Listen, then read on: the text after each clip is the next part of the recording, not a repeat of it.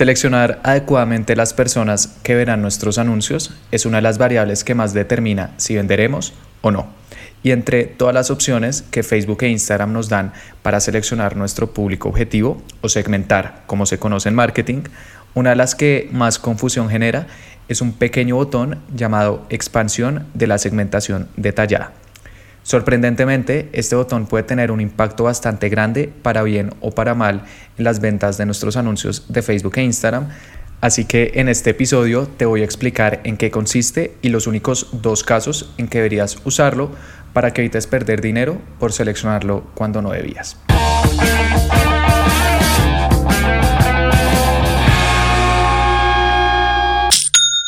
Hola, mi nombre es Felipe, bienvenido a Aprende y Vende. El objetivo de este podcast es compartir contigo cada semana cuáles son las diferentes estrategias para vender a través de anuncios en Facebook e Instagram que cada semana utilizo con mis diferentes clientes para que tú también las puedas usar con tu negocio. Y el día de hoy quiero hablar de una parte muy pequeña dentro de lo que implica vender a través de anuncios en Facebook e Instagram, pero que puede tener un gran impacto en nuestras campañas y es un pequeño botón llamado expansión de la segmentación detallada. Quizás lo has visto cuando estás creando tus campañas, pero por si no, igual acá te voy a explicar en qué consiste y las únicas dos situaciones en las cuales he visto que puede dar buenos resultados. Así que, ¿dónde lo encontramos? Cuando vas a business.facebook.com, la plataforma para hacer anuncios que venden en Facebook e Instagram, y estás creando una nueva campaña, y a nivel conjunto de anuncios, que es donde seleccionamos nuestro público, hay una parte que dice segmentación detallada.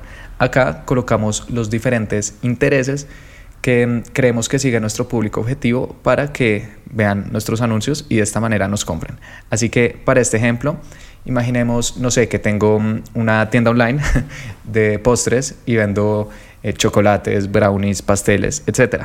Así que voy a crear una campaña de conversiones para generar ventas en mi tienda online. Igualmente, este botón de expansión de la segmentación detallada está disponible en todos los objetivos, excepto en alcance y reconocimiento de marca, de los cuales voy a hablar muy pronto. Así que retomando el ejemplo de la tienda online de postres, voy a incluir en mi segmentación detallada intereses como por ejemplo Hershey's, Ferrero Rocher, M&M's, Twix o incluso Sneakers, empresas que son gigantescas en toda la industria de los dulces o del chocolate y que claramente si hay personas que siguen estas páginas, quiero que vean mis anuncios para que me compren, ya que vendo algo bastante relacionado. En este ejemplo, eh, lo estoy haciendo como si estuviera en Colombia y todos estos intereses para personas de 18 años en adelante me dan un alcance potencial total de 2.500.000 personas. Sin embargo, si le doy clic al botón que aparece debajo de estos intereses, que precisamente es expansión de la segmentación detallada, este alcance pasa de 2.100.000 a 37 millones, es decir, se multiplica, no sé, por 18. ¿Y por qué sucede esto? Porque este botón precisamente consiste en que le damos libertad a Facebook para que le muestre nuestros anuncios a personas que estén en el país o ciudad que seleccionamos, en los rangos de edades y en los sexos que también especificamos, pero que incluso estén por fuera de los intereses que nosotros pusimos. Es decir, todas las personas totales que podrían llegar a ver nuestros anuncios y eso explica por qué se pasó de 2.100.000, que son las personas que están incluidas en los intereses que te acabo de mencionar, a 37 millones, que son prácticamente todas las personas en Colombia. Cuando salió este botón, que de hecho no es para nada nuevo, lleva existiendo creo que más de cinco años en la plataforma de anuncios en Facebook e Instagram. Eh, la verdad fui bastante escéptico eh, porque me parecía que era darle libertad total a Facebook sobre mm, quiénes iban a ver nuestros anuncios y casi que quemar nuestro dinero o desperdiciarlo. Por lo cual durante mucho tiempo lo llamé el segundo botón del diablo. Si no sabes cuál es el primero, te recomiendo que escuches el episodio número 46 de este podcast en el cual em, lo explico. Así que así fue durante mucho tiempo y de manera predeterminada siempre apagaba este botón con mis diferentes clientes y de vez en cuando hacía alguna prueba y los resultados tendían a ser peores porque Facebook otra vez le está mostrando la publicidad a personas aleatorias. Sin embargo, em, Facebook e Instagram han mejorado bastante el algoritmo o la inteligencia artificial que muestra nuestros anuncios y desde hace aproximadamente un año este botón está empezando a dar mejores resultados, pero en dos situaciones muy puntuales. ¿Y cuáles son?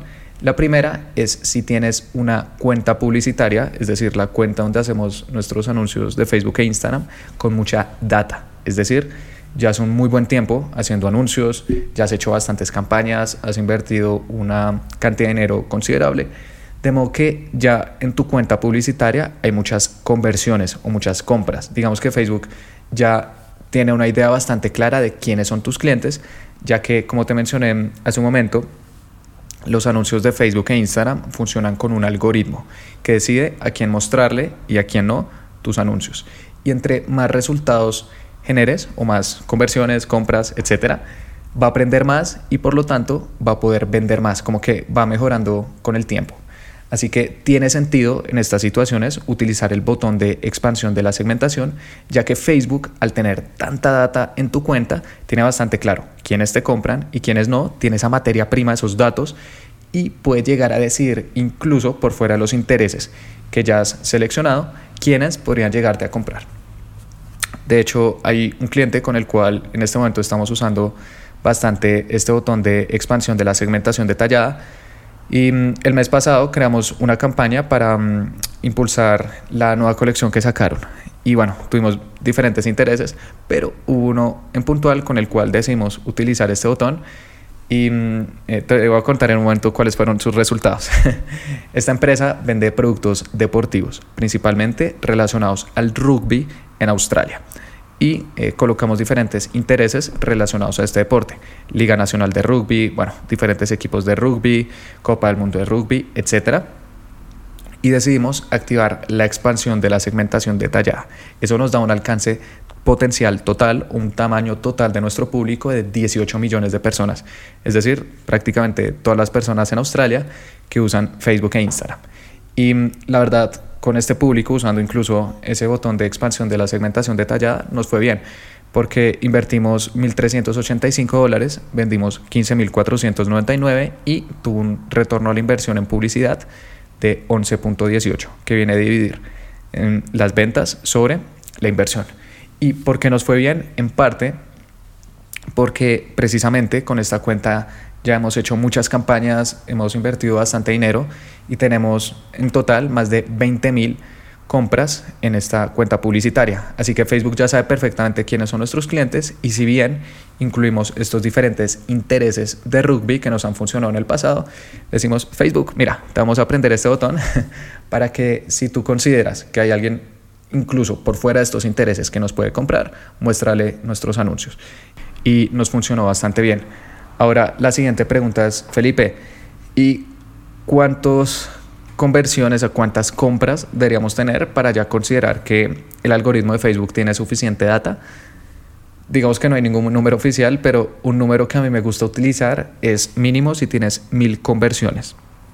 Menos de eso, digamos que aún no hay suficiente información para que Facebook te pueda entregar los mejores resultados. Otra vez, retomando el ejemplo de este cliente, si no hubiéramos tenido 20.000 compras, sino 100 o 200, definitivamente no hubiera usado este botón, ya que sé que Facebook va a empezar a mostrarle mi publicidad a personas que quizás hubieran sido un poco aleatorias. Este es un ejemplo con una campaña de conversiones, pero si, por ejemplo, vendes servicios, puedes también usar campañas de conversiones y seleccionas no comprar, sino cliente potencial, para que la persona vaya a tu página web o a tu página de aterrizaje, landing page, llene tu formulario y te termine comprando. Y es que esta situación o este caso en el cual podemos usar este botón de expansión de la segmentación detallada incluso no aplica solamente para campañas de conversiones, sino que he visto que hay otra campaña que también lo puede aprovechar y es la campaña de generación de clientes potenciales. Esta campaña consiste en que las personas cuando ven nuestros anuncios no son redirigidas a una página web, sino que ven un formulario dentro de Facebook e Instagram para dejar sus datos, como por ejemplo email, teléfono, etcétera, y así nosotros después los contactamos. Es una campaña que la verdad muy buenos resultados y muy pronto voy a hacer un video explicando em, cómo utilizarla Y hay otro cliente con el cual la estamos usando. Ellos venden servicios, no productos, y eh, puntualmente dan capacitaciones a profesionales de la salud, como médicos, enfermeras, etc. Y con ellos también estamos usando el botón de mm, expansión de la segmentación detallada, ya que también es una cuenta que tiene bastante data. Puede que no sean conversiones, pero son clientes potenciales. Por ejemplo, acá estoy viendo una campaña con la cual generamos 326 clientes potenciales, con otra generamos 105, con otra 635, con otra 70 y bueno, así hay varias. De modo que en total hay más de mil clientes potenciales generados por nuestras campañas y Facebook también ya va a tener una idea bastante clara de quiénes tienden a llenar nuestros formularios y con ellos todo el tiempo estamos usando este botón de expansión de la segmentación detallada a pesar de que su industria es bastante específica, profesionales de la salud, pero nos hemos dado cuenta que mm, este botón nos da buenos resultados porque precisamente nuestras campañas ya tienen un aprendizaje acumulado. Igualmente nosotros hemos hecho diferentes pruebas entre usarlo y no, tampoco es que lo dejemos al azar y hemos visto que en general usarlo nos da buenos resultados. Así que esas son dos campañas en las cuales he visto que aplica este caso de tener bastante data en una cuenta. Si utilizas campañas, por ejemplo, de tráfico o mensajes para enviar a las personas a tu WhatsApp, al chat de tu cuenta Instagram, incluso Facebook Messenger, lo cual funciona muy bien y he explicado en diferentes episodios de este podcast, te recomiendo que no utilices el botón de expansión de la segmentación detallada, incluso si ya has generado en total más de mil conversaciones eh, por ejemplo, campañas de mensajes o mil clics, ya que esto aún es muy lejano a una compra. Sí, puede que Facebook ya sepa quiénes le dan clic a tus anuncios o quienes tienden a hablarte por WhatsApp o por Instagram o por Messenger, pero en general he visto que con estas campañas este botón no funciona tan bien. Tiene sentido con conversiones cuando las personas nos compran en nuestra página web o llenan el formulario de nuestra página de aterrizaje o con generación de clientes potenciales cuando llenan el formulario que Facebook e Instagram les muestra, porque según lo que veo, y otra vez no hay ninguna documentación oficial al respecto, son conclusiones a las cuales he llegado.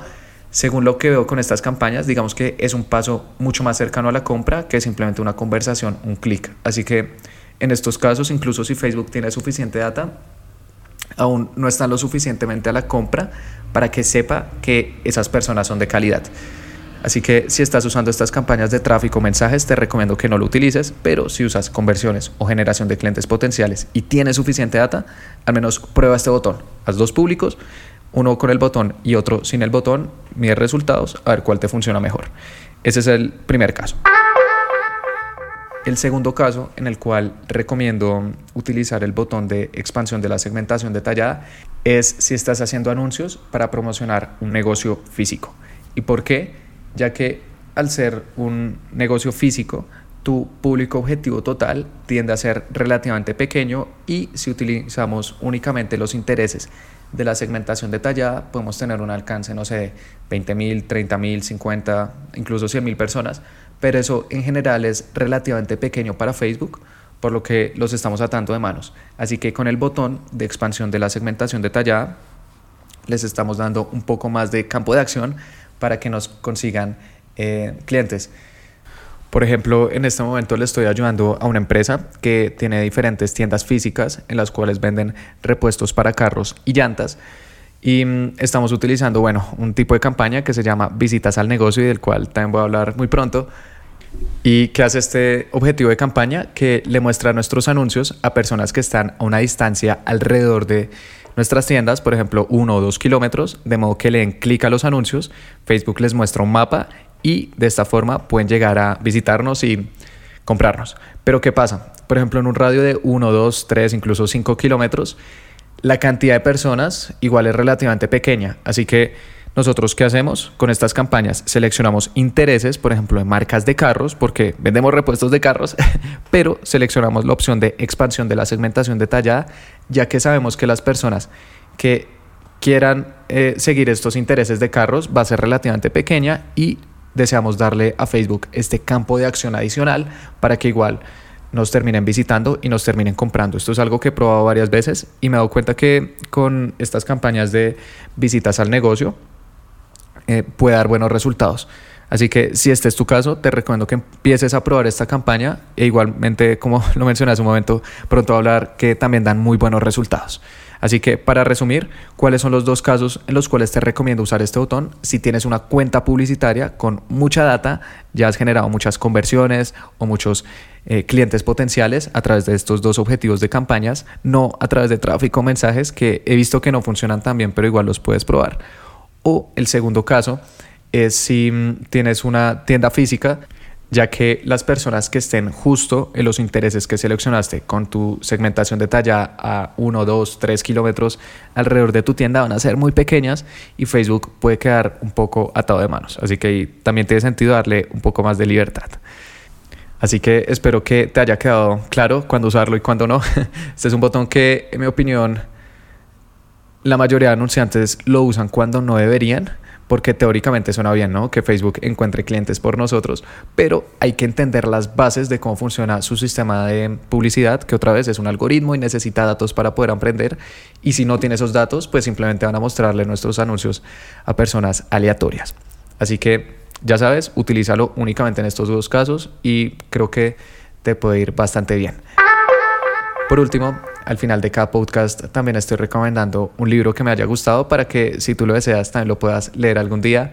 Y el libro que te quiero recomendar el día de hoy es Publicidad Científica de Claude Hopkins. Claude Hopkins fue probablemente el padre de la publicidad, fue un publicista que vivió hace más de 100 años, a principios del siglo XX en Estados Unidos, y bueno, trabajó con todo tipo de empresas, y mm, al final de su vida creó este libro en el cual dado cuáles eran los principales aprendizajes que había tenido para que otros emprendedores pudieran vender. Es un libro muy corto, tiene 120 páginas y fue escrito hace casi 100 años, en 1923. De hecho, es uno de los primeros libros de la historia de publicidad. Pero lo interesante de este libro es que tiene bases que siempre van a existir. De hecho, Claude Hopkins fue el que inventó el concepto de testeo, el cual es uno de los conceptos más importantes de marketing digital hoy en día y consiste simplemente en poner a competir dos anuncios, por ejemplo, con diferentes imágenes, diferentes textos, etcétera, para ver cuál ganaba y decir, ah, perfecto, ya sé qué es lo que mis clientes quieren comprar y ahora voy a hacer otra prueba, otro test para seguir mejorando en general los resultados de mi publicidad. Él se inventó eso y de hecho uno de los argumentos principales del libro es que la publicidad debe ser como una ciencia, y de ahí su nombre, publicidad científica, en la cual nosotros constantemente estamos midiendo qué funciona y qué no, para de esta forma poder invertir nuestros anuncios de la mejor manera posible. En la época de Claude Hopkins no existían algoritmos de Facebook, ni de Instagram, ni de Google, ni de nada. No tenía acceso a todas las métricas que tenemos hoy en día, sino que simplemente la gente hacía una campaña de publicidad y bueno, veía que vendía, pero era muy difícil medir exactamente cuál era el anuncio, así que lo tenía muchísimo más difícil. Eh, se utilizaban bastante en esa época, por ejemplo, cupones, es decir, este anuncio tiene el cupón no sé, 10% eh, off. Este anuncio tiene el cupón 10 off. y voy a medir cuál de los dos es el que las personas más reclaman para medir exactamente cuál fue el anuncio que dio buenos resultados. Era lo que se hacía, pero hasta ahí. Y él en esa época incluso era bastante estricto en cómo medía su publicidad. Así que en este libro nos habla de eso. Y mm, David Ogilvy, que es probablemente el publicista más importante de toda la historia, decía, una persona no debería tocar un anuncio o hacer ninguno antes de leerse publicidad científica de Claude Hopkins mínimo siete veces. O sea, para que el publicista más importante de la historia dijera eso, definitivamente debía ser un libro importante y estoy totalmente de acuerdo. Así que te recomiendo que lo leas. Es un libro relativamente sencillo de encontrar precisamente porque es un clásico en toda esta industria y bueno, te vas a sorprender lo poco que cambian las bases en casi 100 años. Así que eso fue todo por este episodio. Espero que te haya gustado, que hayas aprendido y lo más importante, que lo vayas a aplicar. Y te invito a que te suscribas porque todos los jueves estoy subiendo episodios sobre cómo vender a través de anuncios en Facebook e Instagram. Gracias.